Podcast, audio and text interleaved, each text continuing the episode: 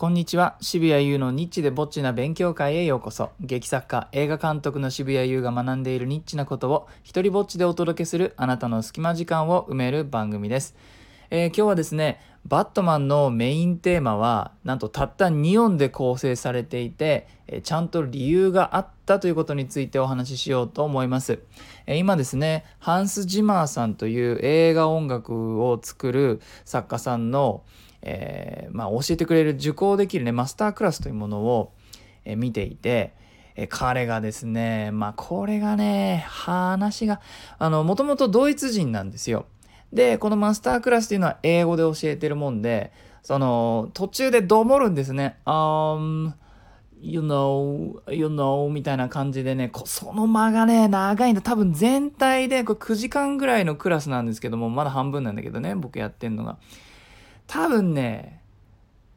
4割ぐらいは彼が次の言葉を探している時間なんだ。だからね、これき、きついんだ。なんだろう。印象としては、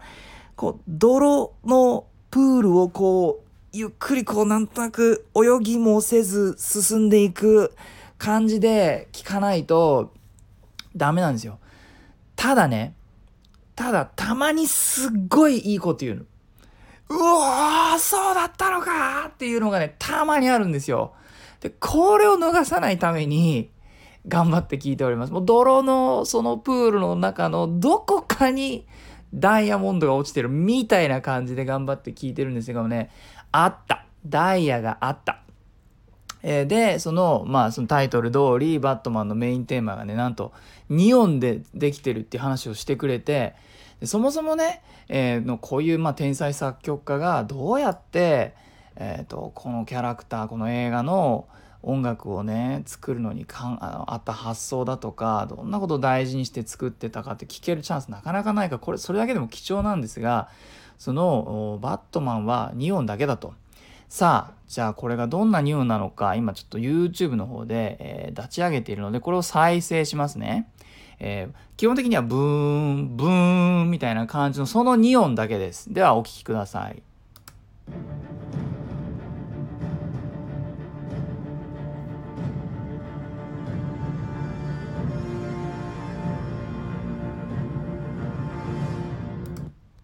はい、といった感じで、えー、2音で構成されていましたね。で、これが何でかっていう話をするんですよ。であのクリストファー・ノーラン監督といろいろとやり取りしてでもちろんバットマンってスーパーヒーローなのでもっとヒロイックにあの曲が展開するトゥントゥントゥントゥンみたいなあのスーパーマンっぽいね、えー、分かりやすく強そうなメロディーも一応作ったしなんならクリストファー・ノーラン監督はあれを入れてくれないかと何度も頼んできたそうなんですところがハンス・ジマーはいやバットマンって彼はその幼少期にねえ、自分のせいで両親が死んでしまったっていうふうに、ま、思っていてで彼の人生というのはもうそこである種止まってしまったと。でその後の人間関係もあのこういう関係もほとんどないし人間関係もうまくいかないしっていう意味では彼はある意味子供のまま、えー、成長しないまま、え、来てしまった。そして人前に立つためにはそういったスーツ着て顔隠してってしないとできないような、えー、人間になってしまったので彼の人生自体が展開しなかったので彼のメインテーマも展開してはダメだっていうふうに言うんですよ。だから2音のところで止まるのは彼の人生が止まってしまっていることを表す最も効果的な方法だっていうふうに言うんです。いやー、これ聞いてすげえなと。まず2音ってもうほとんど曲にならないです。メロディーになんないですよね。えっ、ー、と、そう、なのにそのリスクを取ってまで、そして監督とね、戦ってまでやるハンス・ジマさんすげえなと。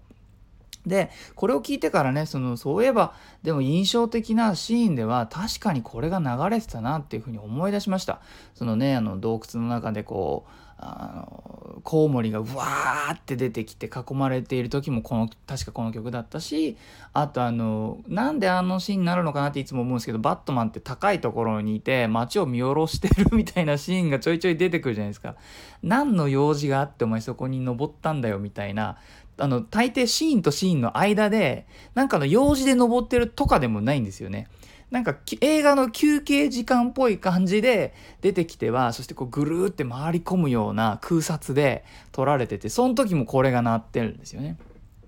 キャラクターを表すのがこれでできていると。という彼の人生がね止まったそしてそれを再現するためにこういう音楽にしているんだ。えー、っていうあたりを、えー、聞いた上でもう一回じゃあちょっとこの音楽を再生しようと思います。皆さんどう感じるでしょうか？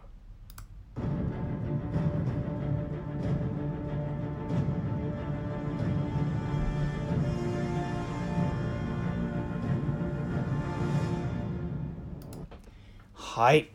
いやー、なかなか聞けないことが聞けて僕はすごくテンションが上がっております。でね、この最終的にあの監督を解き伏せるまでの話も教えてくれたんですけど、まあ、クリストファー・ノーランがね、あのもう一個の違う、あのもうちょっとかっこいいやつあるじゃんっていうことに対して最終的にハンス・ジマーが言ったのは、でもね、クリスと。この人物、彼の目の中にそれ以上のメロディーはないんだと。こそれ以上のメロディーを彼は背負うことができなくて、えー、とにかく彼の目の中にないっていうふうに言ったらあのノーラン監督が分かったっていうふうに言ったっていう話があるらしいんですね。いやー、そういうやり取りしたいですね。面白そう。はい、えー、最後にお知らせです。えー、脚本監督作お姉ちゃんのダメ出し完成までの道のりをリアルタイムで体験できるポスプロ視聴フリーパスを発行しています、えー、389テイクおよそ6時間分の素材がどうやって1本の映画になるのか、えー、DVD の特典映像で見るようなメイキングを映画が完成する前にリアルタイムで体験しませんか、えー、フリーパスの中身は映画の脚本すべての撮影素材が見られるリンク。編集音楽など各分野のプロフェッショナルとの打ち合わせがリアルタイムで視聴できる URL、そしてその内容が反映された映像や音楽が随時更新されていきます。えー、どう変わっていくのか、どんな音楽がつくのか、どんな色合いになるのか僕もまだ知りません。その発見を皆さんと共有できるのがこの企画です。えー、詳細は概要欄に貼っておきます。よかったらチェックしてみてください。えー、いいなと思ったらハートマークをタップしてください。Twitter もやってるのでよかったらそちらもフォローしてください。許可も上演料もいらない日本初の一人芝居コレクション、モノローグ集穴は Amazon で好評発売中です。サイン本が欲しいよという方は僕のオンラインショップ渋々屋をチェックしてください。では、渋谷優でした。